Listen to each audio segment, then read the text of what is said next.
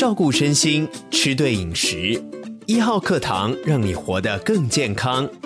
欢迎收听，学好知识，赢得健康。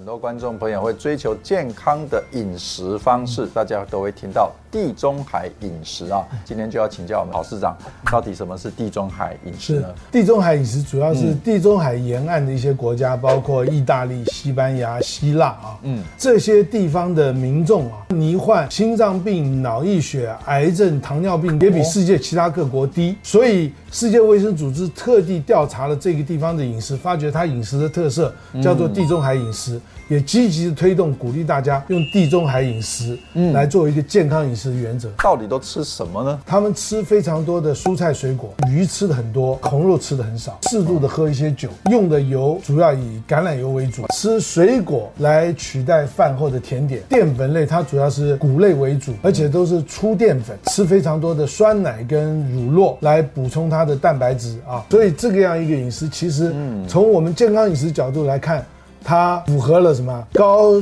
纤维素、高蛋白质，嗯。低脂肪啊，饮食均衡。我注意到他们在吃那个面包哈，也是就直接沾橄榄油。沾橄榄油它不加热，所以油就不会氧化。最后他还会喝一点红酒，哎，红酒中间也含有葡萄的抗氧化色素嘛，所以当然也防止抗氧化病变的机会就少。那。再请教郝市长，我们这住在台湾呐，啊，就好想地中海饮食啊，有办法做得到吗？我们台湾叫做水果王国啊，所以我们水果种类绝对不比地中海那边少。我们的蔬菜种类也非常多，嗯，所以我们要吃多蔬果这件事情，对于台湾人来讲是很容易做到的。那另外吃粗的碳水化合物，我们常常说我们吃糙米，吃五谷米，不要吃精米、精面，这个就可以做到了嘛。嗯。